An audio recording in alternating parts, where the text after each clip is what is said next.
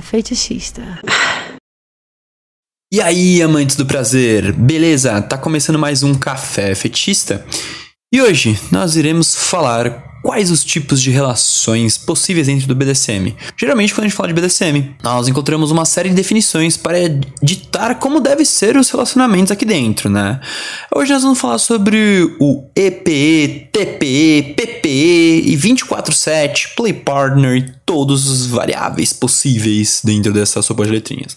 Mas antes de começarmos, eu preciso falar algumas coisas para ti. Então, antes da primeira golada, eu preciso te passar alguns recadinhos. Se você, assim como eu, busca conteúdo sobre BDSM, já buscou fontes, pesquisou na internet e, e gostaria de ler cada vez mais materiais confiáveis, já percebeu que tem muitas obras, teses e artigos e que não estão disponíveis no nosso idioma, então com a finalidade de tornar esse conteúdo acessível para a comunidade brasileira, um grupo de jovens fetichistas montou a editora Fetiche 247 para trazer essas publicações para a nossa comunidade e fazer a informação circular. No entanto, o custo desse trabalho envolve direitos autorais e traduções é bem alto, e por isso a Fetiche 247 precisa da sua colaboração.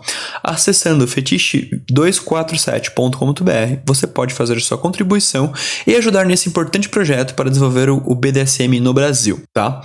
É importante falar que quando você contribui com a Fetiche 247, você também está contribuindo com o Café Fetista, porque a Fetiche 247 é a empresa por detrás do Café Fetista, no qual aqui nós organizamos, traduzimos para Libras, como você está vendo em versão de vídeo, nós legendamos o áudio, enfim. E se você está em busca de um material de estudo compilado de forma didática e resumida para entender esse universo dos fetiches do BDSM, eu vou pedir para você acessar o aprendendobdsm.com.br, que você vai ter acesso a um curso feito com tudo o que você precisa saber antes de começar a praticar e ainda vai estar contribuindo com a comunidade, pois toda a verba arrecadada com a venda do curso é revertida também para a editora Fetiche 247, para criarmos uma fonte segura de referências em português e desletilizar o conhecimento. Agora sim, dá uma boa golada aí no seu café e vamos para o assunto de hoje.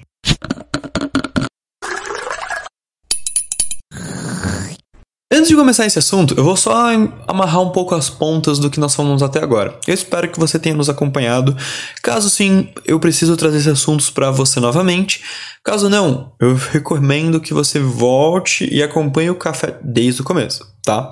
Vou explicar o motivo. O Café Fetista ele começou com o episódio piloto, explicando o projeto. Bem-vindo ao Café Fetista, expliquei todas as coisas que envolvem o Café Fetista e eu contei um pouco da minha história, como foi para mim me aventurar no universo do BDSM e como foi para mim pesquisar algumas coisas, confrontar algumas informações, etc. Depois disso, no primeiro episódio oficial, nós falamos as informações necessárias para começar a praticar o BDSM e explicamos que, por mais que BDSM seja bondage, disciplina, dominação, submissão, sadismo e masoquismo, por mais que tenha essas seis palavras, quando a gente fala apenas BDSM ou traduz para essas quatro palavrinhas ou seis palavrinhas, nos dá a entender que BDSM é sobre essas palavras do acrônimo.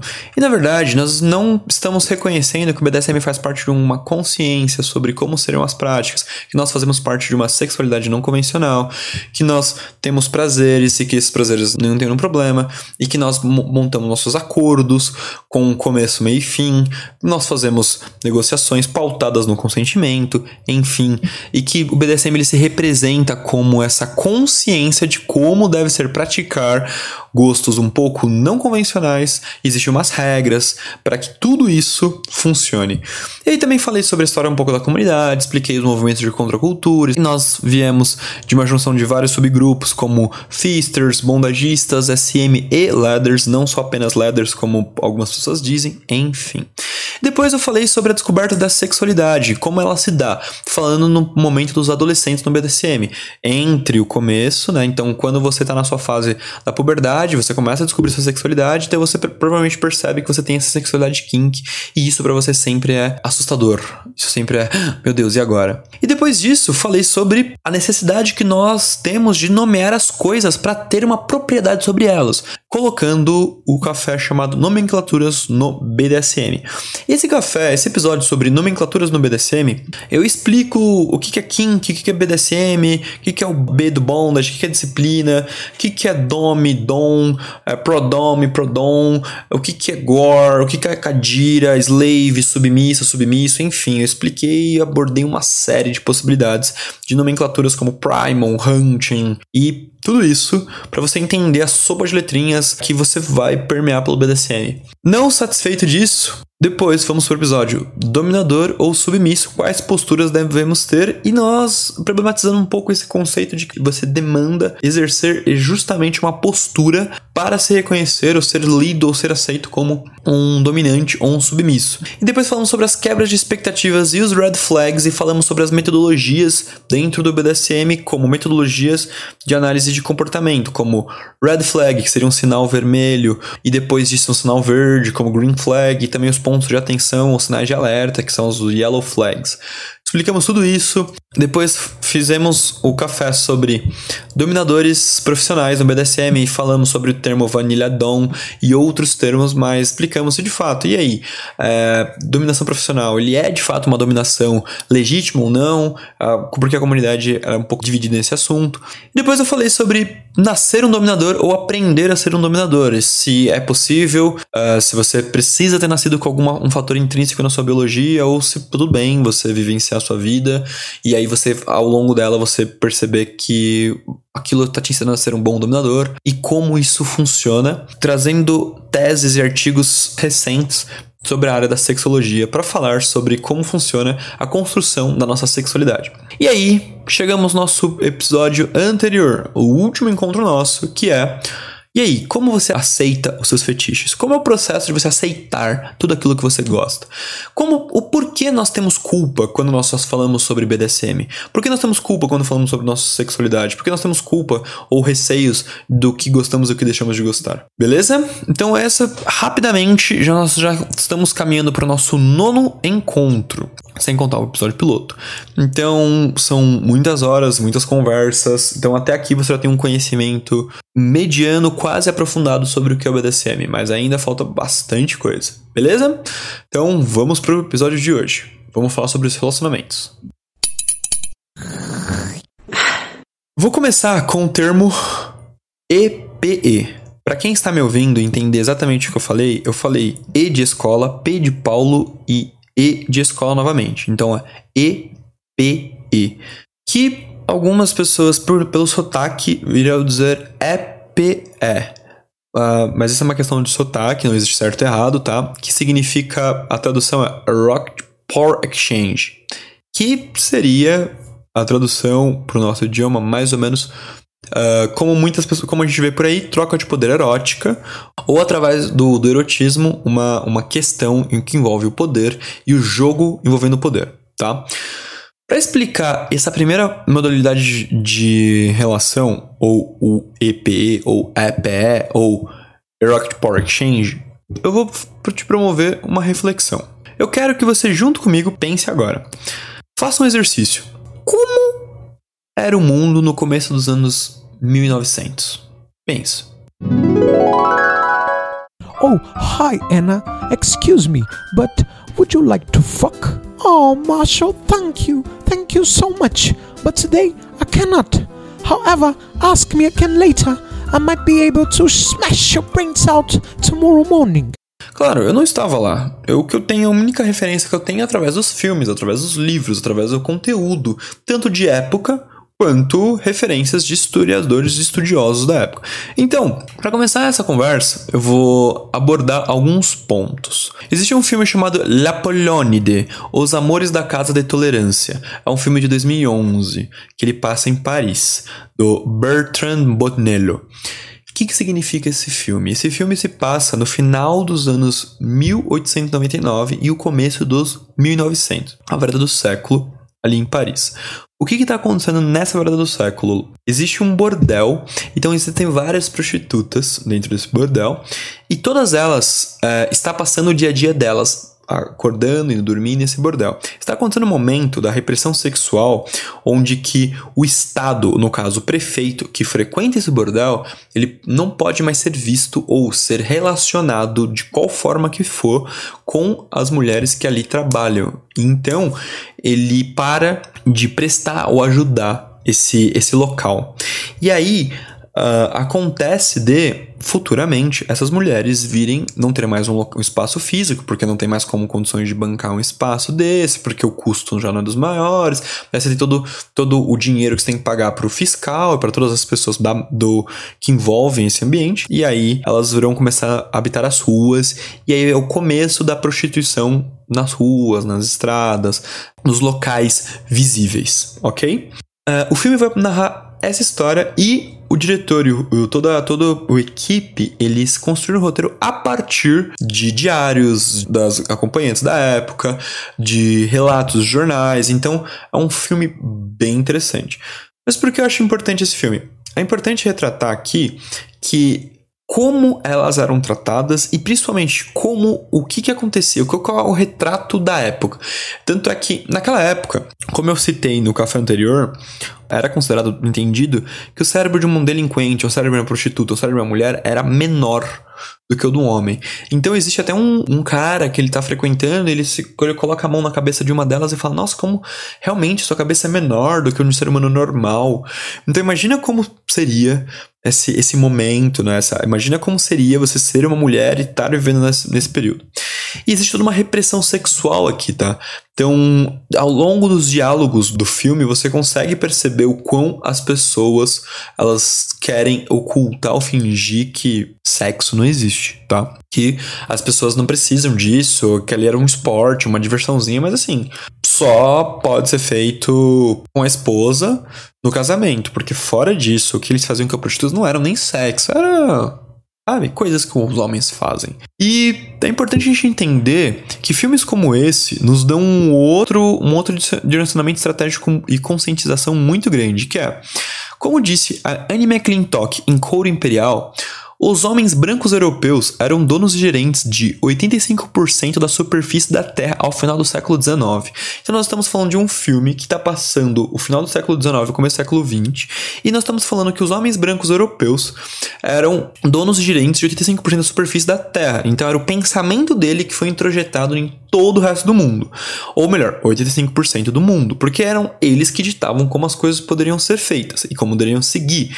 Então aqui nós temos uma compreensão cultural de como começa o século XX, mesmo que a gente esteja no Brasil, mesmo que a gente esteja em São Paulo, mesmo que a gente esteja na, no lado de cá do, do oceano, ainda assim nós sofremos com isso. Tá? Nós recebemos esse tipo de influência. E depois eu preciso colocar os três ensaios sobre a teoria da sexualidade de Freud, que foi publicado em 1905.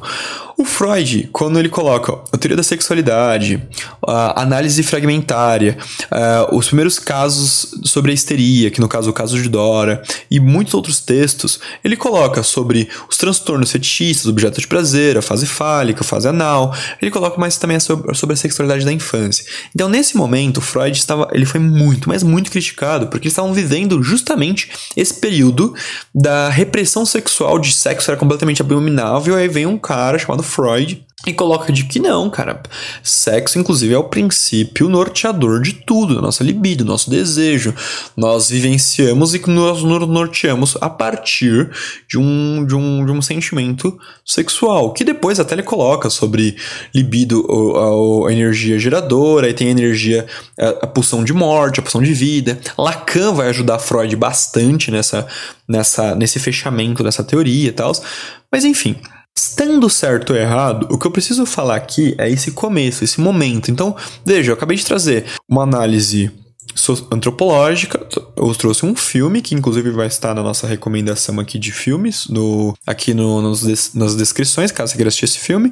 E eu trouxe um outro um livro sobre primeiros estudos sobre a psicanálise, ou que vai vir a desenvolver como a psicanálise. E que influenciou também a psicologia. Esse era o momento do começo dos anos 1900 ok? No começo do século XX. Um tempo depois, você tem a Primeira Guerra Mundial, que começou em 28 de julho de 1914 e foi até 11 de novembro de 1918, aqueles quatro anos. E depois você tem a Segunda Guerra Mundial, que começa em 1 de setembro de 1939 e se encerra em 2 de setembro de 1945. Então, veja que nós temos duas grandes guerras no mesmo período. Então, se nós estamos falando de uma repressão sexual, nós estamos falando de como os seres humanos eles se relacionavam, nós estamos falando de uma situação bastante bastante uh, complicada para com, como visões de identidade, ser humano e tal. E logo depois vem uma primeira guerra, uma, depois uma segunda guerra mundial, e você vê que o Estado ele começa a nortear como você deve se comportar, visando que a conclusão do seu comportamento ou a historização do seu comportamento te coloca em um padrão para você se tornar cada vez mais patriota, para poder você ah, fornecer interesses políticos para o seu próprio país, para ser usado em uma guerra você tem uma, uma, uma questão bastante complicada que é a autoanálise depois disso. Como é que você se reconhece? Imagine você, ser humano, indivíduo, tá lá no, século, no começo desses anos, tá lá nos anos 1920, sabe? Depois da Primeira Guerra, ou 1930, quase 10 anos que acabou a Primeira Guerra, tá começando a aparecer, aparentar que vai acontecer mais uma guerra daqui a uns anos, mas você não sabe exatamente. Como é que você acha que foi a mentalidade? Como é que você acha que o, que o jornal da época te vendia de como era a notícia, de como eram as coisas. É, é, tudo muito encaixado. Era, tipo, te vendia um ideal o tempo inteiro de como as coisas tinham que ser. Até hoje é assim. Só que naquela época era muito maior. Porque aqui, seres humanos era mão de obra para interesse político para virar guerra. Bucha de canhão, basicamente. Então, imagina como é que deve ser um homem. Como é que você se sente sendo um homem dentro nesse período? Como é que você se sente sendo mulher dentro desse período? Você não tem uma identidade ainda, ou você não tem algo que você consiga compreender, que você se encaixe. A normatividade é tão visceral e gritante que você precisa se enquadrar nela e se podar ao máximo para isso. Nós temos isso hoje em dia, em 2021, imagina como é que era nessa época. Em questões como sexualidade, por exemplo, não existiam. Era sexualidade só existia uma, era homem tem que gostar de mulher. Ponto. Você nasceu com pênis, então naturalmente você é um homem. Você tem que gostar de mulheres. Ah, mas e os gays? Bom, nesse período, os gays, eles, prov... eles a história era contada pelo dominante, pelo homem branco.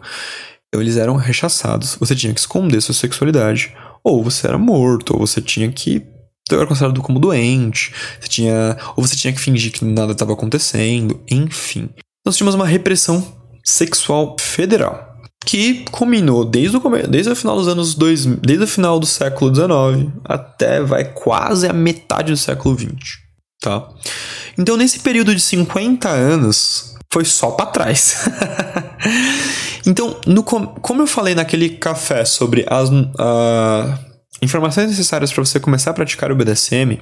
Eu falei que antes dos anos 1950 você tinha vários pequenos grupos, eles eram separados e eles se coorganizavam e começavam a, a se tentar se juntar, mas assim, eles faziam muito poucas trocas. A gente tinha a comunidade dos Feasters, que eram as pessoas que, que faziam sexo ou tinham prazer sexual não com penetração, mas com introduzindo, introduzindo dedo, mão, em todas as cavidades possíveis. Era para eles era quase como uma religião, era meditativo isso. Então você tinha os feasters, você tinha o SM, que era o sadomasoquista, você tinha os bondagistas, você tinha os ladders. Então eram grupos separados que eles se coexistiam e eles começavam a caminhar para eles, todos eles se juntarem, que é quando começam as primeiras organizações dos anos 70, né, como a OTAS, a Society of Janus e outras, já acontece quando eles se juntam, tá? Que foi nos anos 70. Então eles têm 20 anos aqui para começar a se reconhecer como os grupos separados, começar a transicionar pessoas entre eles e começar a virar um, tudo uma amogama só, um grupo, um grande grupo, que é o que vai vir a ser o BDSM no futuro, nos anos 90, ok? E também, a gente tá falando, então eu tô colocando antes dos 50, pós 50, porque justamente nos anos 50, em 1952, lançou o Manual Diagnóstico do Estatístico de Transtornos Mentais, conhecido como DSM. E aqui, o primeiro manual, American Psychiatric Association, ou a Associação de Psiquiatria Americana. Lá, nesse manual, tinha definições como homossexualismo, que hoje a gente reconhece como homossexualidade. Mas naquela época era escrito como homossexualismo por ser colocado, categorizado como uma doença. Transtornos fetichistas, transtorno de personalidade masoquista, transtorno de personalidade sádica. Ok. Nesse período dos anos 50, o termo Power Exchange surge para descrever toda e qualquer transgressão do indivíduo com o sistema. No início dos anos 50, era uma expressão usada pensando na ótica que iria vir a ser contracultural. Ou seja, hoje nós falamos a expressão contracultura. Antigamente, a gente usava uma gíria chamada Power Exchange. Por quê? Com a popularização do termo, essa ideia de transgressão ficou associada apenas no campo sexual, visto que ainda havia uma moralidade no cunho sexual. Por exemplo, por ser errado e amoral ser dono de uma casa de swing. Algumas casas de swing e bares que promoviam ideologias contra o sistema usavam o nome Power Exchange. Se você inclusive procurar no Google Maps termo Power Exchange, você irá encontrar clubes swing, casas e baladas noturnas ao redor do mundo com o nome Power Exchange até hoje. E elas levantam o título até no seu site. Quando você vai pesquisar o site deles, tá lá. É, há 70 anos é, quebrando a moral do sistema, 80 anos fazendo vista grossa, se posicionando contra o status quo. Mas por quê? O que nós estamos dizendo aqui? O pensamento de quem tem o poder é o Estado. Nós, seres humanos normais, nós não temos esse poder. Por quê? Se o Estado nos diz que somos delinquentes, que somos doentes e como nós devemos nos comportar, então eu vou me empoderar e eu vou fazer essa troca de poder com o Estado, porque eu posso. Hoje em dia, pensar que eu quero algo, a livre opção de querer e poder escolher é poderoso demais. É ter sim um poder, entende? É claro que esse termo foi caminhando para o âmbito sexual na medida que os grupos e comunidades sexuais foram ganhando espaço e prestígio social. Mas inicialmente era tipo toda e qualquer afronta. Então, como eu falei, contracultural hoje é um termo que quer dizer o seguinte: existe o status quo, nós não nos percebemos. Então, vou dar um exemplo de um movimento de contracultura: o movimento negro. O movimento negro percebia que a sociedade era só projetada para homens brancos e para mulheres brancas. Então, para pessoas brancas, o sistema girava. Mas para pessoas não brancas, no caso, especialmente para pessoas negras, não. Então, eles o movimento negro queria se reconhecer como parte da sociedade. Então eles, eles gritavam, eu existo. Então eles não queriam que a sociedade virasse negra, mas sim que eles queriam que a sociedade se reconhecesse como um igual. Eu, eu existo nessa sociedade. Então começam os movimentos de contracultura dos negros, o movimento contra a cultura das mulheres, falando que as mulheres existem, que elas têm direitos como na sociedade. Enfim, então, o que nós vamos falar sobre contracultura, ainda nesses anos 30 até os anos 50, não existia essa compreensão ainda de contracultura, ou o que nós vamos vir a chamar de contracultura. Por quê? Porque todos os movimentos, todos os, os termos dentro do nosso estudo, dentro da vida, dentro da, da academia, principalmente no âmbito da antropologia e história, a história não é contada enquanto ela está sendo feita. Ela sempre é vivida, depois ela é analisada após ela ter acontecido, é analisado para trás e aí é criado os termos para definir o que aconteceu. Então, nesse caso, a expressão, a gíria power exchange, ou seja, trocar de poder, ou discutir o poder, ou fazer uma troca com o poder, e quando a gente fala poder, poder mesmo, nós estamos falando do Estado aqui. Tá? Então, o termo power exchange é tipo um, uma metodologia para afrontar o, o Estado. Então, tipo, eram umas frases para criticar justamente o status quo tá? Então é tipo, o Estado fala que eu sou doente? Não, não, não, não, não, velho. Então, ó, esse bar aqui, esse bar aqui é um power exchange. Nós vamos sobreviver ao status quo do Estado. Nós vamos sobreviver ao que o Estado diz que deve ser as coisas. Só que, consequentemente, a repressão sexual que eu estou narrando desde o final do século XIX, agora até os anos 50, então agora lançou um manual de desordens mentais sobre sexualidade, enfim, agora o termo pork change, ou seja, a afronta ao Estado, afronta à normatividade, foi muito usada no âmbito sexual. Porque é isso, eu sou livre para querer o que eu quiser. Porra, tá ligado? Construtivamente, o termo pork change caminha para o âmbito sexual ainda nessa questão com o Estado, mas agora passa a ser empregado to totalmente no que nós vamos conhecer como SM, ou sadomasoquismo, ou BDSM transgredindo o termo e criando a concepção troca de poder erótica, onde, pelo sexo, iremos realizar um jogo teatral em que um dos indivíduos representa o Estado. Uh, o que isso quer dizer? Eu vou, vou fazer um esforço para que isso torne o mais didático possível, tá? Quando você brinca de policial bom e policial mal, Quando você fala, hum, eu vou ser um militar na hora do sexo e você prende a mão da pessoa. Quando você fala que um é um algoz, me fala, o que, que você tá fazendo? Você tá trocando de papel com o Estado? Porque é o Estado que é o, é o policial. É o Estado que é o político que faz jus, que ele é o algoz ou o carcerário ou aquele que vai julgar suas atitudes como boas ou ruins, tá? E a outra pessoa é a vítima, que somos nós. Então, uma dessas pessoas está emulando ou fantasiando o poder que o Estado oferece, está exercendo ela numa prática sexual. Então, não possui esse poder que o Estado detém. E a Annie McClintock, em seu ensaio chamado Made to Order: Commercial SM and Gender Power, de 1993. Nesse estudo, ela cita o seguinte, na página 91, abre aspas, em contraste com o sadismo desenfreado, no entanto, o SM consensual e comercial é menos uma falha biológica ou variante patológica de agressão masculina natural e de passividade feminina também natural, do que uma subcultura histórica que surgiu na Europa ao lado do iluminismo imperial. Longe de ser uma manifestação primordial de degeneração racial, SM é uma subcultura organizada principalmente em torno do exercício simbólico do risco social. Na verdade, o ultraje do SM é precisamente sua hostilidade à ideia de natureza como guardiã do poder social. O SM se recusa a interpretar o poder como algo relacionado ao destino ou de cunho inevitável, visto que o SM é um exercício teatral de contradição social. É autoconsciente contra a natureza. Não no sentido de que viola a lei natural, mas no sentido de que nega a existência da lei natural em primeiro lugar. O SM desempenha o poder social como contingente e constitutivo, não sancionando nem pelo destino nem por Deus, mas pela convenção social e invenção e, portanto, como aberta à mudança histórica o SM consensual insiste em exibir o primitivo, entre aspas, escravo, bebê, mulher, como personagem do tempo histórico da modernidade. O SM encena o primitivo e racional como um roteiro dramático, uma performance comunal no coração da razão ocidental. A parafernália do SM, botas, chicotes, correntes e uniformes, é a parafernália do poder estatal, castigo público convertido em prazer privado.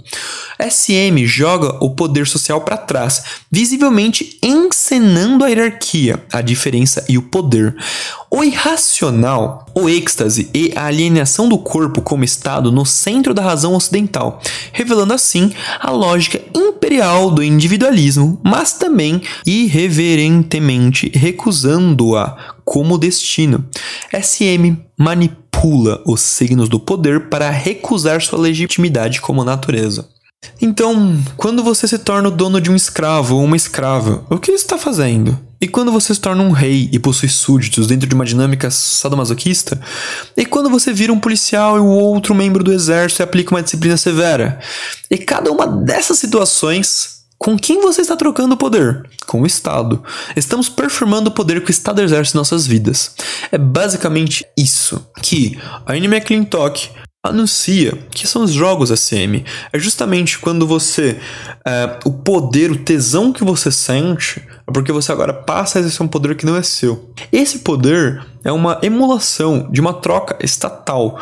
O, o Estado ele possui esse poder. O Estado pode te julgar e dizer que você pode e que não pode fazer. O Estado pode te açoitar. Ele pode fazer uma depravação pública. Ele pode chicotear em vias. Ele pode fazer o que você quiser dentro dessa macroestrutura dele você, no seu fórum íntimo, então você reconhece esse poder e aí você transgride ele. Você puxa esses elementos que o Estado te apresenta para dentro do sexo. E você se aproveita dele de uma forma teatral para poder obter seu prazer. Você transgride ele, então você deslegitima esse poder como algo maior do que você. Você se apodera dele, mesmo que por um tempo.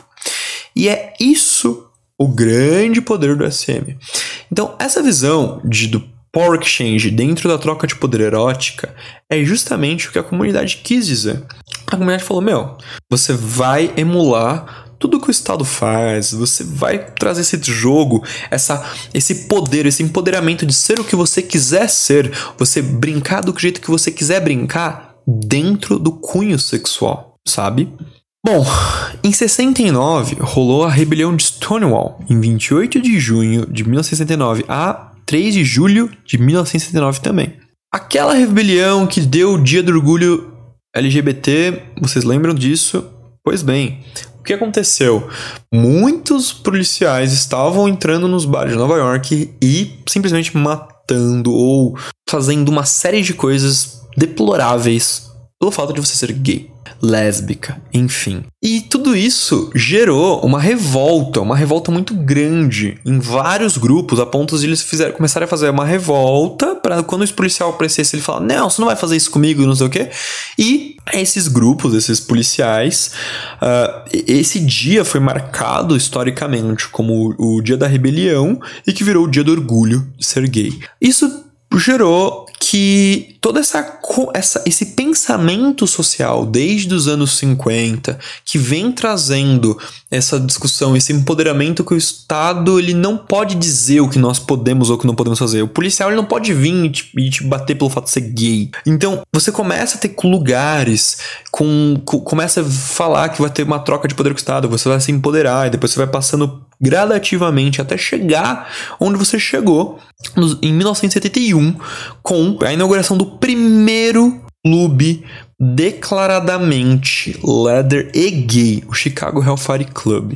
Nesse lugar, então tipo, olha, olha que momento importante, 1971 para a comunidade leather. E também nesse mesmo ano, em janeiro, tem o surgimento do primeiro grupo SM voltado para masoquistas, que é o, é o Landspell Society, o TESS, do Pat Bond. Você lembra disso? Então a gente já falou um pouco sobre isso, nós estamos apenas reforçando esses assuntos. Ao longo dos anos 70, você tem o surgimento da Society of Indianos em agosto de 74 e a Samois, ou Samoa, que em junho de 78, em São Francisco também. Bom, e existe uma, uma, uma foto histórica, icônica, de Nova York, da New York City Gay Pride Parade, em 1973, com o Tess levantando uma, um cartaz muito grande, falando assim: Freedom for Sexual Minorities. Liberdade para as minorias sexuais. E esse mesmo cartaz também icônico tem da, da São Francisco Gay Freedom Day Parades em 1979, falando que gays, héteros, bis, se tá consentido, está ok. Então a, as pessoas não deveriam criticar, não deveriam tentar nos diminuir, enfim. Isso tudo gera uma compreensão em nós que estamos estudando a história do BDSM que existia essa repressão sexual ao longo do século XX, que depois, a ponto de chegar um manual falando que esse manual, as pessoas elas não poderiam ser gays, não poderiam ter go gostado de gostos diferentes, que eram tudo com doenças desviantes, enfim, eram, eram coisas extremamente horrendas, né, para você conseguir se posicionar como. E aí você tem as, os grupos se juntando para que esses grupos comecem a, a, falar que não, que o Estado não vai dizer o que você é, o que você deixa de ser. E aí esses grupos eles começam a se tornar um, fazer um ato político e dizer que não, é isso aí, eu não sou nada disso não. Eu tenho meu poder, eu sou, eu posso ser empoderado, eu posso viver o que eu quero viver. E não vai ser ninguém que vai dizer que eu tô errado por causa disso. E, claro, os atos políticos desses grupos influenciam outras narrativas, principalmente acadêmicas. Houve os estudos de Kinsey, como eu falei no último episódio, que gerou que aí, finalmente, em 74, o Manual Diagnóstico de Estatístico de Transtornos Mentais 2, ou DSM-2, remove o homossexualismo das suas, das suas páginas, mas ele coloca distúrbio de orientação sexual, ou seja, você tem um distúrbio que você reconhece, uma orientação sexual diferente, e também coloca, mantém como transtorno fetichista, transtorno de personalidade masoquista, transtorno de personalidade sádica. Todas essas coisas que eu acabei de falar só vão ser removidas em 1987. Com o DSM-3 revisado, que é sobre a direção do Robert Spitzer, tá? Por que eu falei tudo isso? Por que, que eu contei essa história para dizer EPE? Ou Erupt Pork Exchange? Como eu falei, O termo EPE ele foi usado para dizer que foi tudo um ensaio erótico, que são práticas que você vai produzir dentro da cama ou dentro do seu cunho íntimo, no seu campo sexual, para dialogar ou se antepor à normatividade disso como certa. O Darren Langbridge e o Trevor Butt, no artigo científico titulado de The Erotic Construction of Power Exchange, uh, detalhe, esse artigo também estará na descrição, tá? Caso você queira se desfrutar dele. Ele diz, abre aspas, o termo discursivo relacionado à troca de poder erótico, entre parênteses, EPE, serve para construir uma identidade sexual distanciada do discurso médico-patológico percebido do sadomasoquismo, mas não de identidades sadomasoquistas mais amplas. Podemos ver uma tentativa explícita de membros da nossa comunidade de se distanciarem do discurso SEM dominante a fim de evitar o que é percebido como estereótipo incorreto e rótulos confusos para suas práticas sexuais. Uma qualidade fundamental da troca do poder erótico em toda a prática sadomasoquista é a maneira dinâmica como o poder pode ser empregado. Os praticantes usam o poder de forma criativa em seus relacionamentos para realizar uma ampla variedade de objetos sexuais e emocionais. Os membros da comunidade EPE estão altamente conscientes do que a negociação é a chave para demarcar o jogo erótico consensual do abuso. O poder da contratação explícita do jogo de poder é crucial e reconhecido como tal nessas comunidades. No entanto, SM e BDSM permanecem com rótulos dominantes para identidades e práticas sexuais que implicitamente envolvem o poder e dor, e EPE representa uma voz minoritária. É uma minoria crescente, entretanto, e representa uma tentativa de trazer um termo guarda-chuva para a vasta gama de jogos de poder sadomasoquistas que podem subjugar todas as identidades anteriores. A EPE foi claramente prefigurada pela mudança de SM para BDSM. Gente, eu sei que você pode estar assustado e você ficou, que? Comunidades, EPE, mas não é uma dinâmica de relacionamento? Então, na verdade, EP era o nome da nossa comunidade. Por quê? SM era o termo patológico, era o termo usado na medicina. SM era o termo que dizia que você tinha uma doença. Então, construtivamente, a galera falou: gente, a gente não pode se chamar mais SM.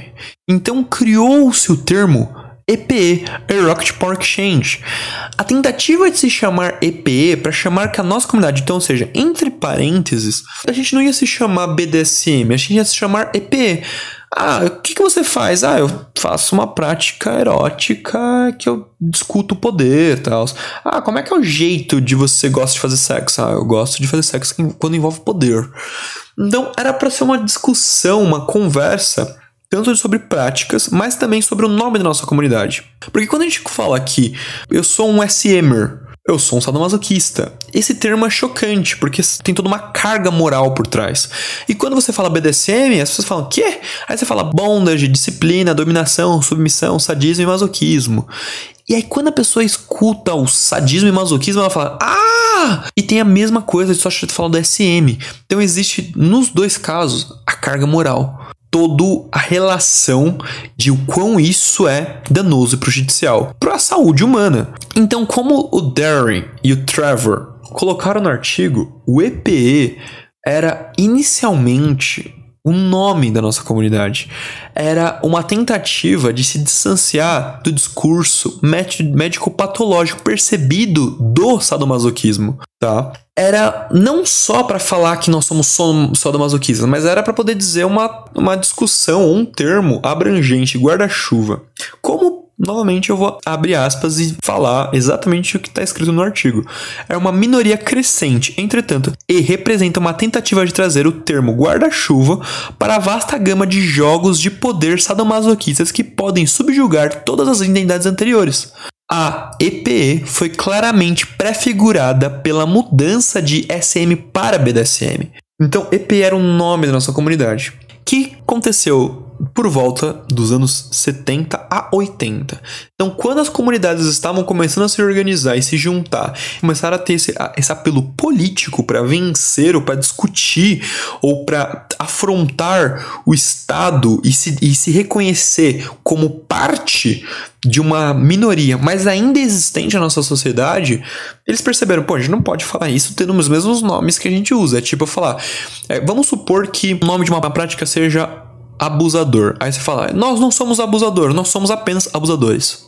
É tipo, o quê? Porque o termo, dentro do, do, do conceito social, diz que isso é um problema, tá? Então perceba que em 1971, quando o Pet Bond forma o TES como um grupo de apoio aos masoquistas, ele visa a aceitação pessoal e social daqueles que assim se identificam. Portanto, como tanto a mídia quanto os manuais médicos reforçavam que os praticantes eram doentes, os praticantes não deveriam partir dessa compreensão de que seus gostos estão associados a transtornos. Deste modo, mudar o nome da comunidade de SM para EPE seria, então, a forma mais sensata de distanciar o que praticamos com os termos usados na psiquiatria, psicologia e psicanálise, entre outros. Em algum momento da história, sexo passa a ser visto apenas como penetração. Portanto, definição como troca de poder erótica não responderia mais o termo BDSM se popularizou mais rápido do que o termo EPE, e ele acabou engolindo seu antecessor, mas herdando seus modos práticos. Assim, uma tentativa consciente de que o termo EPE volte a sobrepor o BDSM, como apresentado ali em cima nos estudos da comunidade do Darwin e do Trevor Falando, no entanto, SM e BDSM permanecem os rótulos dominantes para identidade e práticas sexuais que explicitamente envolvem poder e dor, e EP representa uma voz minoritária. É uma minoria crescente, entretanto, representa uma tentativa de trazer um termo guarda-chuva para a vasta gama de jogos de poder sadomasoquista que podem subjugar todas as atividades anteriores. A EP foi claramente prefigurada pela mudança de SM para BDSM. É isso. Quando a gente fala que essa troca de poder erótica, esse tesão, essa questão envolvendo poder, ser dor, essas questões com o Estado, etc., é o nome da nossa comunidade. E aí fala, tudo isso é nosso jeito de fazer sexo. Uma galera falou assim: não, não é meu jeito de fazer sexo. Por quê? Porque eu não penetro. Aí você fala: quê? Mas você tá fazendo sexo, cara, envolve sua libido e tal. Ah, não, mas eu não penetro.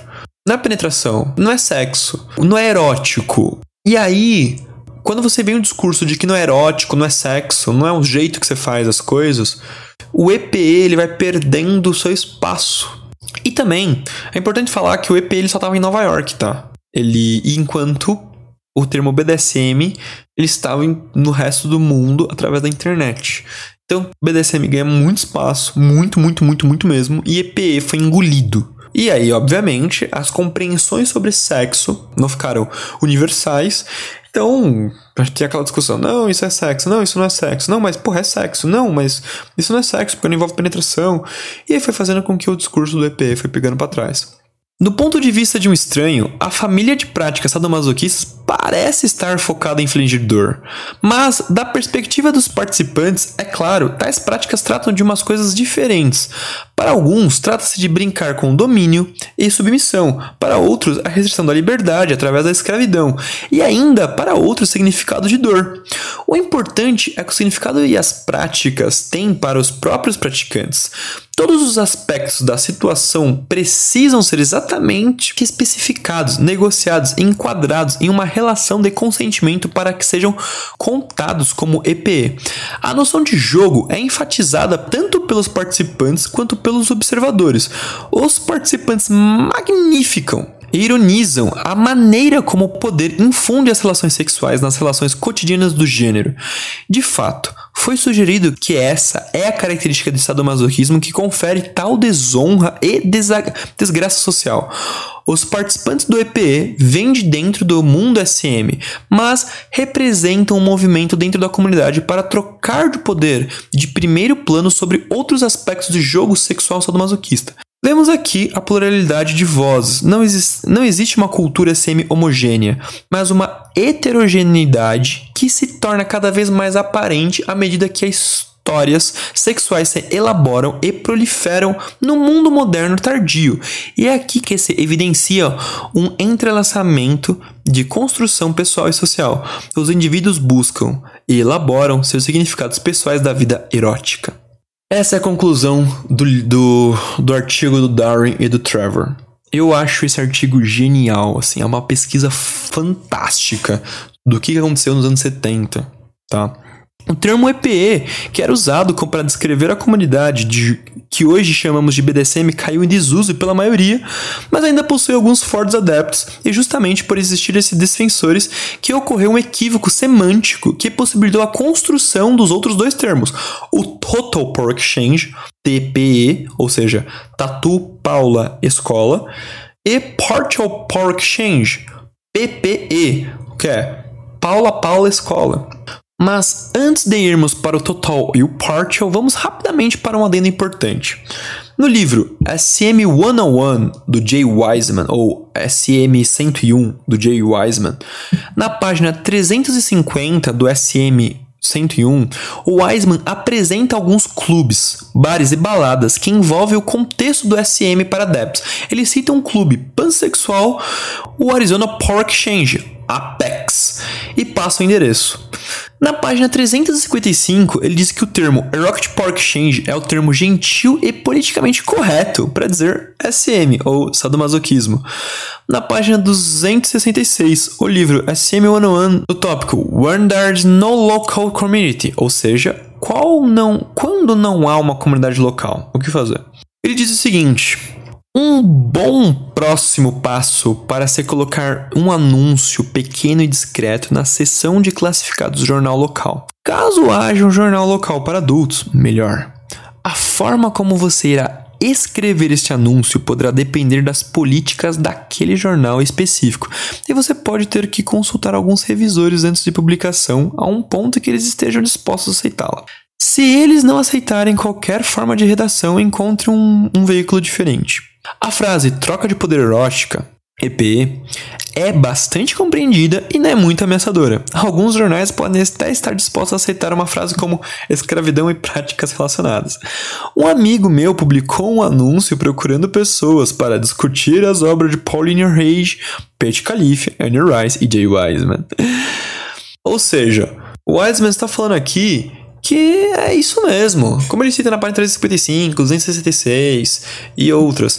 Uh, ele fala, meu, antigamente o termo Power Exchange era usado para falar de clubes swing, clubes que iriam confrontar o Estado, e isso tudo foi levando para um ambiente sexual. E ele fala: e aí, quando você está procurando práticas SM e você não encontra nenhuma, nenhuma comunidade local, nenhum clube de swing, anuncia no revi numa revista, num jornal, mas pode ser que eles não aceitem o termo SM ou sadomasoquismo. Então, EPE é um termo que todo mundo vai, vai aceitar porque é um termo politicamente correto, tá? Então, é isso. Basicamente, EP era o nome da comunidade.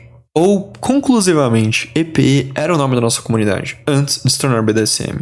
Nós temos dois exemplos distintos que o termo EP era usado como um nome antecessor ao BDSM. Entre SM e BDSM houve o nome EPE. Tanto o estudo do Tarot e do Darwin do Trevor, quanto o livro SM-101 do Jay Wiseman.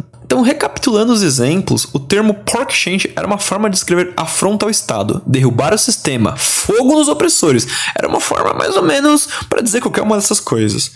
Daí ele foi usado para sistematizar o, e dizer faça um jogo erótico ou uma troca de poder sexual.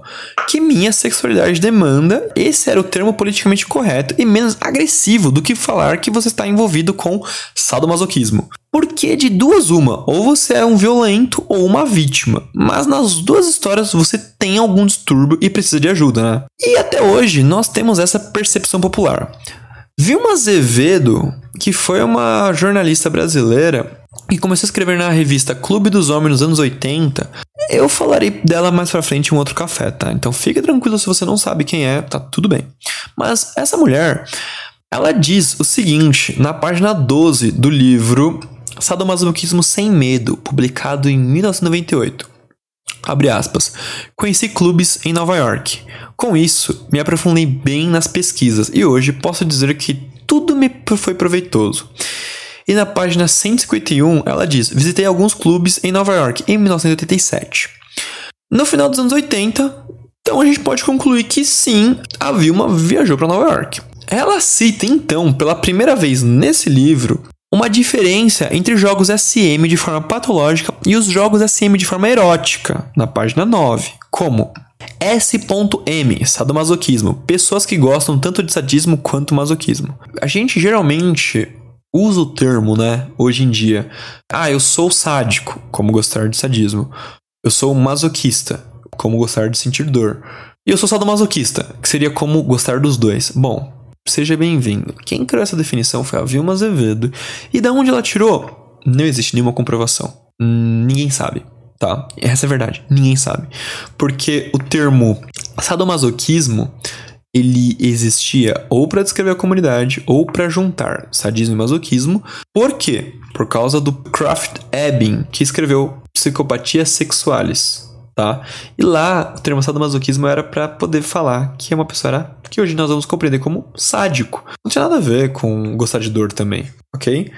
Então, aqui a Vilma coloca a definição de sadomasoquismo como gostar dos dois. E essa compreensão que muita gente tem hoje, porque a Vilma disse isso em 98, com muita, muita, muita exaustão, tá? Aí ela coloca também SME, sadomasoquismo erótico. Pessoas que se excitam eroticamente ao praticarem sadismo e masoquismo sensual, mas respeitam os limites, as fantasias e os desejos do parceiro. E ela coloca também SMM, sadomasoquismo maldoso, pessoas que praticam maldades e requintes cruéis de sadismo durante o ato sexual ou não, excitando-se ou não, sem sentir qualquer vestígio de compaixão. SMP, sadomasoquismo psicopático, pessoas doentes, com personalidades deformadas, que praticam atos desumanos, desrespeitando direitos e regras da sociedade, chegando à criminalidade. Aqui, você percebe que ela coloca SM, SM, M, SME, SMP. Ela define isso aqui porque, conforme ela viajou para Nova York, e ela conversa com algumas pessoas de lá, eles explicam para ela que, que, a visão patológica, a visão médica disso é uma coisa, existe a visão criminal disso que é outra. Então você existe o psicótico, você o maldoso. Mas a gente não quer ser nenhum desses, a gente quer ser o erótico. Então a gente quer se afastar disso, criando o um termo EP. Só que ela não, não traz esse discurso para cá. Então ela ela reproduz esse discurso, mas com um erro de conjugação, colocando o SM na frente. Depois ela também coloca SE, sádico erótico, pessoas que gostam de praticar o ato sexual com mais vigor, sentindo prazer e tendo ereção e chegando ao orgasmo, quando se sentem dominantes, mas tudo é um equilíbrio e respeito. Ou seja, calma, tudo é equilíbrio. Veja bem.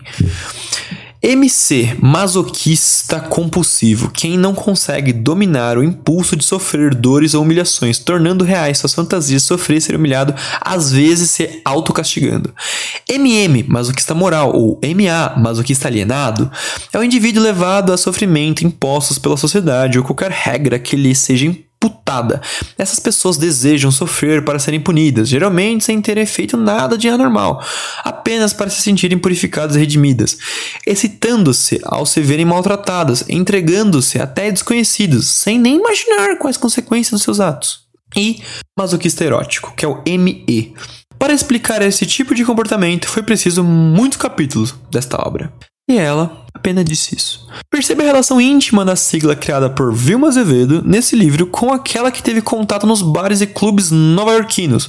Ela reconhece a separação das práticas com o modelo discursivo médico, mas não abandona o ponto principal que a comunidade abordava, que é a exclusão dos termos sádico, masoquista e sadomasoquisto. Isso tudo saiu da cabeça dela, mas eu vou falar mal dela em um outro episódio, tá? Não vou falar aqui hoje mal dela, ok? O que eu preciso que você fique claro? Essas definições, a Vilma Azevedo era uma jornalista. Ela criou essas definições baseadas em alguns relatos e algumas cartas que os leitores mandavam, e outras coisas é o que ela quis definir para separar, baseado com o que ela viu em Nova York. Mas ela não compreendeu o discurso todo dele. Ela pegou apenas frações dele. E bom, como é que eu vou explicar o sadomasoquismo que vendia capas de revista, que justamente estava na capa da revista? Conheça aqui o sadomasoquismo.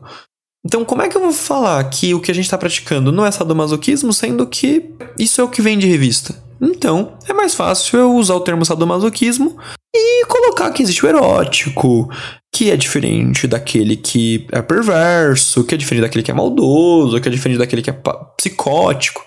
Ela não tinha nenhuma propriedade para falar sobre esses outros termos, mas o grande problema é esses termos eles entraram na comunidade. Hoje em dia mesmo você costuma falar por aí: "Ah, eu sou um, uma pessoa maldosa, eu sou um sádico". E aí você fala: "Pô, mas sádico ele vem de uma de uma expressão que fala sobre afronta política ao status quo, que é do Marquês de Sade".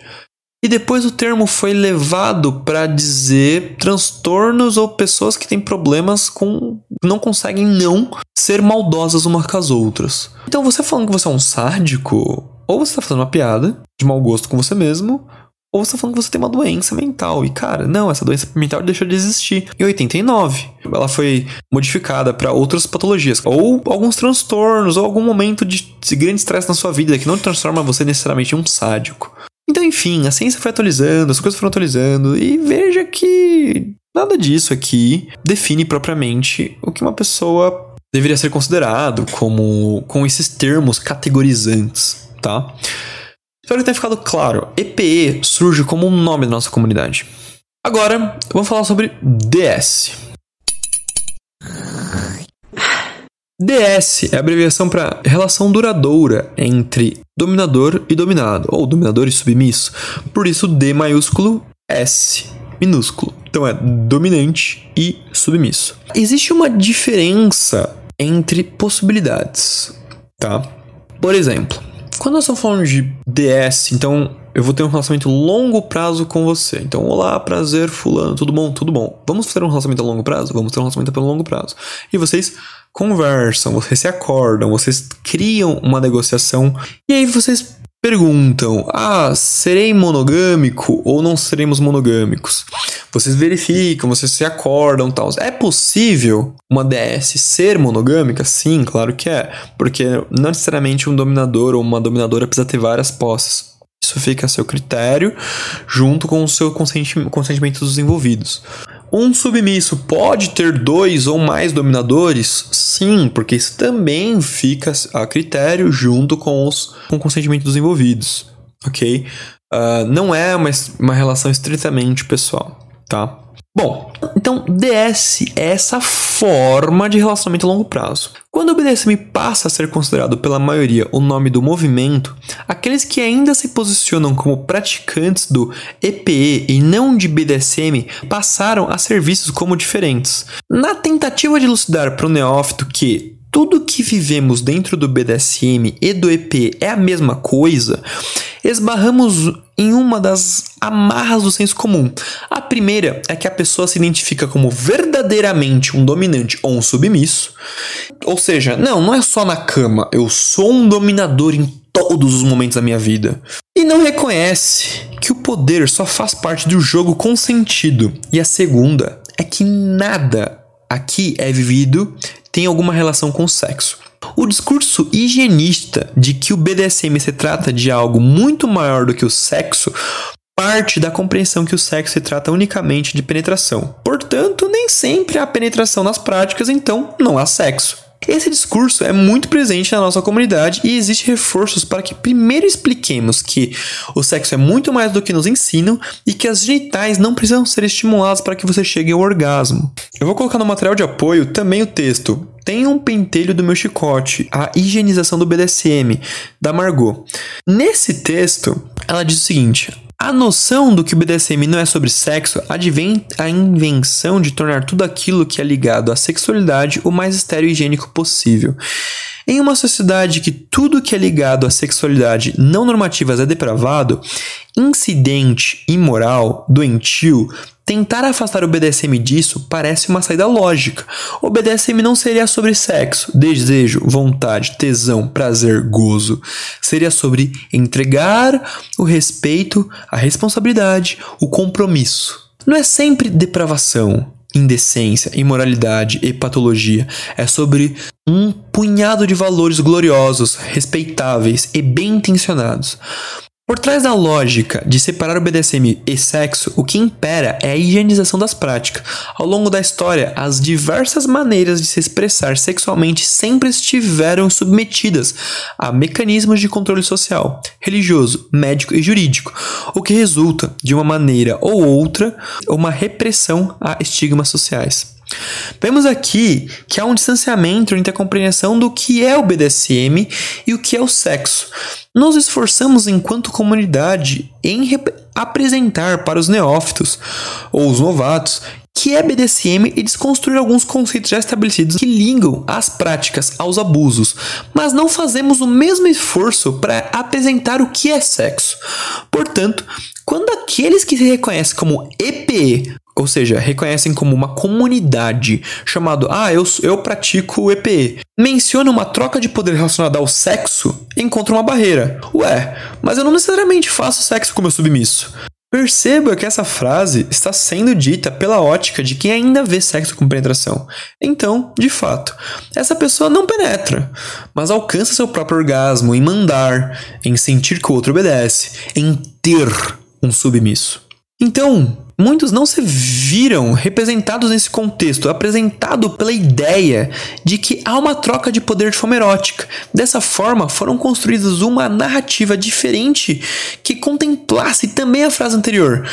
Não é uma troca de poder erótica, não é uma troca de poder no sexo, mas em outros contextos, possibilitando aqui a criação da partial ou parcial e, consequentemente, a total ou a total. Neste caso, seria necessário compreender o que é sexo, onde ele se perpetua e no seu íntimo, e vermos que, por mais que seja uma troca absoluta ou apenas momentânea, o que no caso parcial, isso não deixa de ser algo sexual.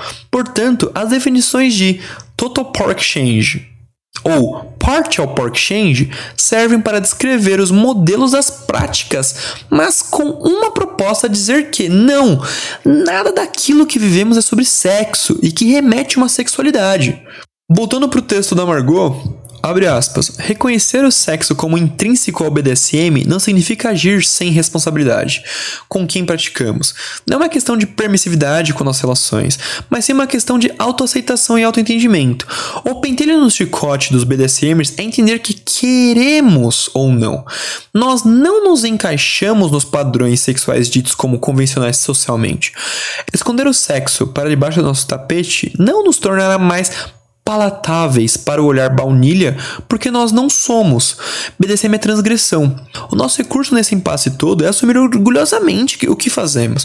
Eu apanho e bato pela vontade. Eu amarro ou sou amarrada pelo tesão. Eu domino eu, eu, ou eu sou dominada pelo desejo. E eu me entrego. Eu cuido pelo prazer. Eu gozo pelo pau, pela buceta, pelo cu, de mente e de corpo. Sobretudo, eu respeito a mim e meus prazeres, e meus pares. Eu reconheço que tudo o que fazemos é em nome do nosso desejo, do nosso prazer, do nosso gozo, e não há nada do que se envergarmos disso. Fecha aspas. Nós do café não nos, nos, posicionamos como adeptos da mudança da sigla do BDSM para EPE. No entanto, eu entendo que ao falarmos que BDSM é sobre bondage, disciplina, sadismo e masoquismo, estamos reforçando o estereótipo construído sobre sadismo e masoquismo.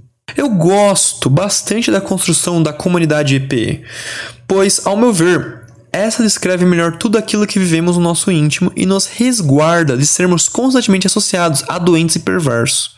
No entanto, o fato do termo se distanciar da sua origem deu margem para ser questionado e interpretado sob novos olhares, mesmo que este tenha uma visão higienizada e castradora sobre atividades sexuais. Assim, PDSM ganhou um discurso que não é sobre sexo e o termo EPE ganhou irmãos. Então, ao estabelecer uma relação duradoura, ou seja, uma DS, vocês acordarão uma troca de poder total ou uma troca de poder parcial. Os limites dessa troca de poder total ou parcial serão sempre acordados, então façam bons acordos. Mas eu confesso, pelo domínio que eu tenho sobre a história da cultura e dos termos, se você acreditar que sua relação seja parcial ou total, não deixou de ser erótica. Se sua entrega é parcial ou total para seu companheiro ou companheira, nada disso deixou de ser sexual, pois seu prazer está justamente nessa dinâmica. Existe uma compreensão na comunidade que Total Park Change significa controle absoluto da vida da outra pessoa e Partial Park Change significa você delimita a atuação ou o tempo da entrega. O partial serve tanto para o que quanto para por quanto tempo, ok? Erotic Park Change significa troca de poder apenas durante o sexo, segundo a compreensão atual, entendida na nossa comunidade. Sejamos sinceros, você pode acordar uma entrega total ou parcial entre os envolvidos, mas não existe uma diferença entre entrega parcial e erótica, ou uma erótica e uma total. Se formos levar em, ao pé da letra a lógica do total, o parcial e o erótico, uma entrega erótica, ou seja, apenas no sexo, é, por definição, uma entrega parcial, não é? Porque se é apenas no sexo, ela já é uma, uma, uma troca parcial, entende?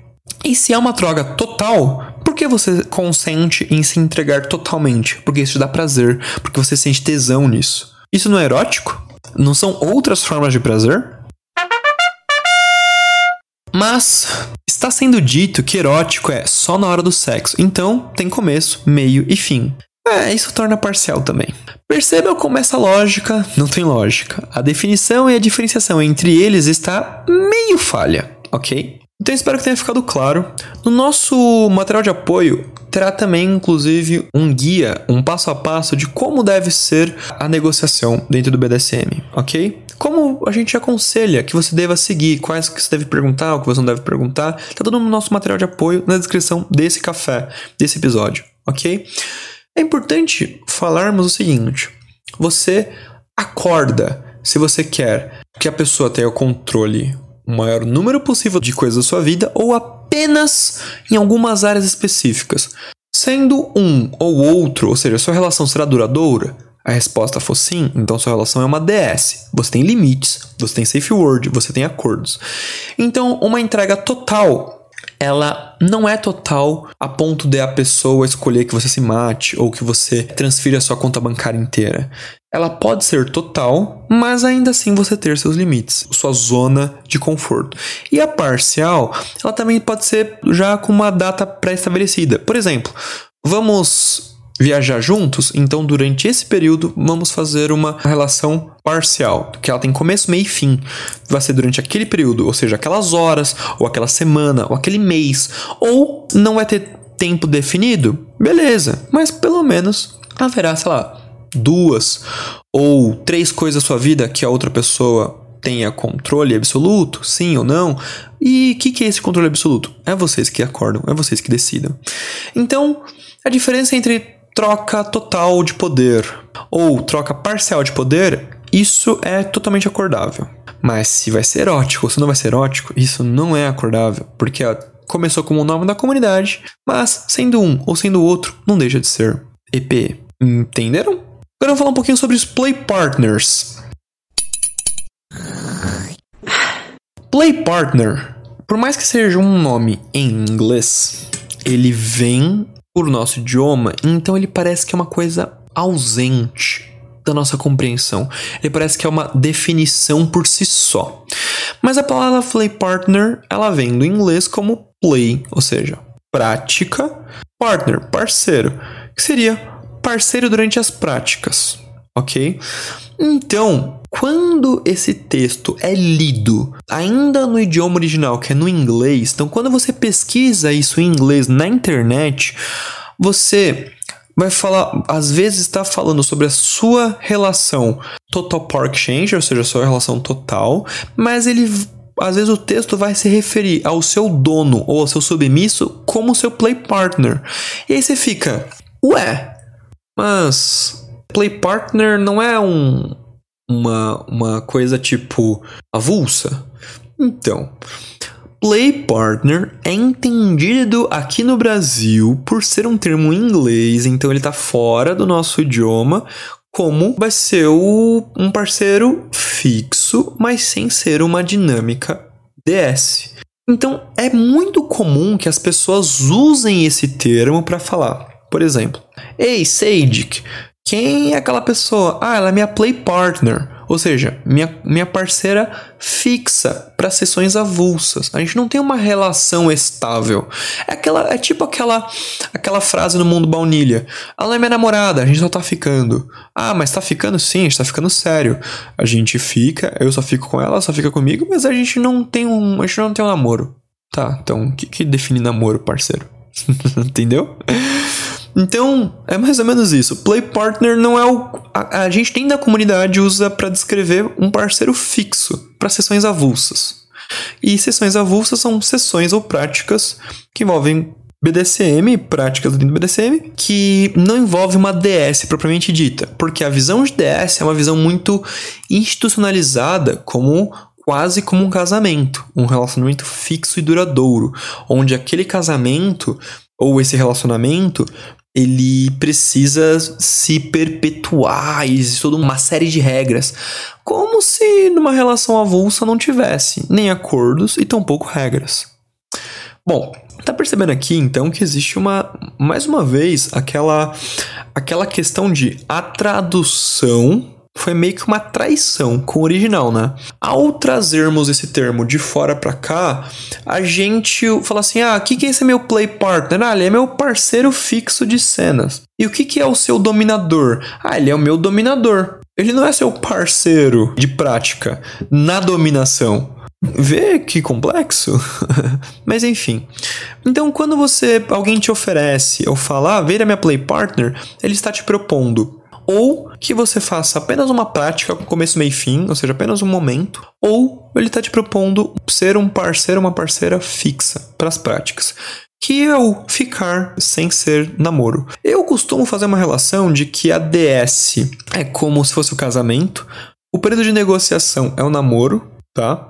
E o play partner é como se fosse um PA, um pau amigo, o sexo sem compromisso.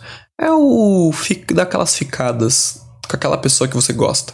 Nesse caso, dentro do BDSM é, ah, eu gosto do jeito que ele me bate, ou eu gosto do jeito que eu bato nele, ou ah, eu gosto do eu gosto da prática X, eu gosto da prática Y quando feita com aquela pessoa. Aquela pessoa faz muito bem. Então, eu tenho uma play partner com ele. Eu não tenho uma DS. Ele é meu play partner. Ele tem, eu faço sessões avulsas com aquela pessoa.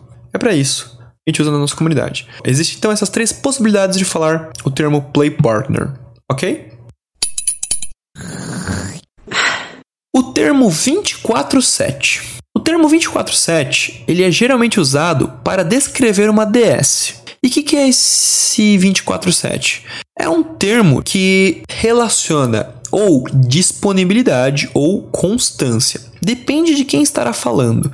Assim como play partner pode ser tanto parceiro de prática quanto parceiro fixo, ou seja, parceiro de prática sessão avulsa como parceiro fixo, pessoa que você faz práticas constantemente, que ainda não chega a ser um relacionamento duradouro, o 24/7, ele pode, ele também tem duas, duas compreensões em nossa comunidade. O que, que significa 24/7? 24/7 ou 24/7 depende de como a pessoa usa para explicar, para verbalizar. Ele vem de uma expressão fora da nossa comunidade que significa 24 horas, 7 dias por semana. Quando você está contratando um servidor e aí você fala ah, eu esse servidor, seja para poder ficar armazenando dados, aparece na descrição do servidor, é, update 24/7 ou um, estabilidade 24/7. Quando você vai ligar, às vezes, para um call center, aparece lá no, no, no númerozinho, na descrição. Estamos disponíveis 24/7, 24/7, que são estamos disponíveis 24 horas, 7 dias por semana. Existe uma possível problematização que fala, porra, se você está disponível 24 horas, significa que você está disponível todos os dias. Mas é porque o termo ele não pode ser usado dessa forma por causa de uma questão trabalhista. Porque se você trabalha 24 horas, você folga um, entendeu? Então, podia rolar uma confusão de 24, 7, porque é 24 por 1. Você 24 1 ou 48 2 e assim vai indo. Então existe essa compreensão trabalhista também, tipo 24 1, 12 por 8 e assim vai indo. Então, 24 7 ou 24 por 7, 24 barra 7 vem a ser essa questão de falar disponibilidade ou constância. E pela essa compreensão no mundo baunilha, que o hora para o servidor, hora para falar disponibilidade para call center, eles vêm com essas mesmas expressões para dentro do BDSM. Por exemplo, eu tenho uma posse, ela é minha 24/7. Eu tenho um dono, ele é meu 24/7. Significa ou aquela pessoa está disponível para mim 24 horas, 7 dias por semana, ou ele é constantemente meu dono 24 horas, 7 dias por semana. Por quê? Onde eu quero levar essa ideia do 24/7? Você é dominador o tempo inteiro? Não. Você acorda os momentos que você vai ser dominador, os momentos que você não vai deixar de ser dominador, porque isso eh, estimula e atiça a sua sexualidade. Então, quando a gente fala sobre constância, a gente está dialogando com isso. Não, aquela submissa, ela é minha submissa o tempo inteiro. Mas isso é uma expressão para dizer isso que aquela pessoa tem uma propriedade na minha vida, ou tem uma propriedade sobre ela. E a segunda é disponibilidade, ou seja, aquela pessoa está disponível para mim sempre que eu precisar. Então eu vou dar um exemplo nas duas coisas. É, eu conheço dominadores que eles moram próximo, o dominador da submissa eles moram próximos, e quando eles falam, ah, eu vou falar com a minha 24/7, significa disponibilidade, porque ela sempre está disponível para ir visitá-lo. E a mesma coisa quando as pessoas moram juntas, às vezes eles falam, não, é, lá em casa é DS 24/7, ou seja, todos os dias nós fazemos constantemente, nós estamos nesse relacionamento entre ser dominador e dominado. Então, sendo uma DS parcial ou uma DS total, Independente da dinâmica do que vocês acordaram, esse vínculo um com o outro a gente geralmente chama de 24/7 dentro da comunidade, ok? E aqui eu já dou abertura para uma curiosidade legal.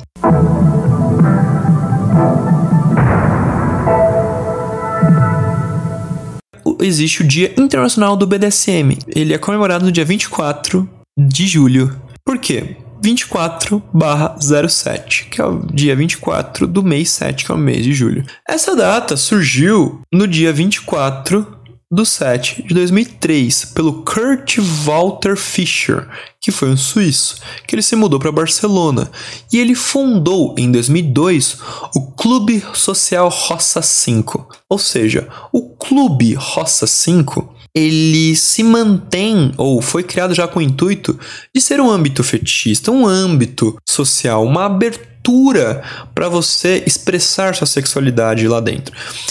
Segundo o site do Clube do Roça 5, segundo o site, eles foram o primeiro clube na Espanha e um dos primeiros na Europa. Eles dizem que foi o primeiro na Europa. Eu não consegui averiguar essa informação ainda, mas até então, pode ser que sejam realmente. Ele foi fundado em 2002 pelo Kurt Walter Fischer. E em 2003, ou seja, um ano depois do, de inauguração do clube, ele fez uma festa comemorando o 24/7. Então ele falou assim: nesse dia nós vamos viver nossa sexualidade, nosso prazer, vamos viver nossos relacionamentos dentro desse BDSM. Porque nós estamos falando, eu sou fetichista 24 horas, 7 dias por semana. Nós temos relações por 24 horas, 7 dias por semana. Então, como era o termo usado na comunidade, foi um bom apelo político aqui para desenvolver uma data comemorativa. O Kurt Walter Fischer ele veio a falecer e o Jorge Lucena é o atual dono. Ele faz ainda a festa tradicional do 24/7 e ano a ano ele publica essa história na sua página do Roça 5 no Facebook e no Instagram. Então, está também os perfis deles nos comentários, na descrição desse mesmo episódio. Beleza? Espero que eu tenha conseguido explicar para vocês e deixado claro o quão complexo foi a construção do termo EPE e pela má utilização dele acabou se criando dois irmãos como o TPE e o PPE. O Rocket Pork Exchange deu abertura para Total Pork Exchange, o Partial Pork Exchange.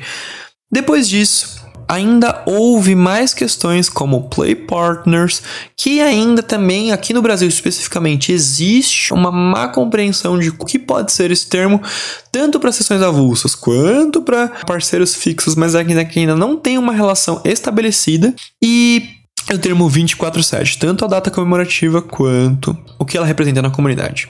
Beleza, meus queridos? Espero que você tenha gostado. Não esqueça de curtir nossa página, seguir nosso Instagram, dá um like aí, ajude-nos, compartilha com todo mundo, conta para eles a história dessa, dessa comunidade, do EPE, eh, fala que, que não faz nenhum sentido, ou que faz sentido sim, comenta aí embaixo, vamos, vamos conversar sobre. E não esquece, Fetiche 247, opa!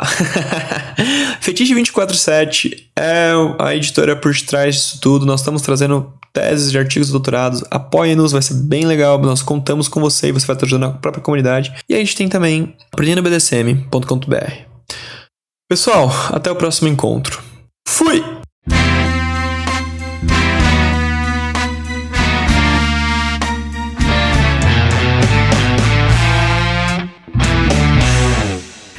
Feitiçista.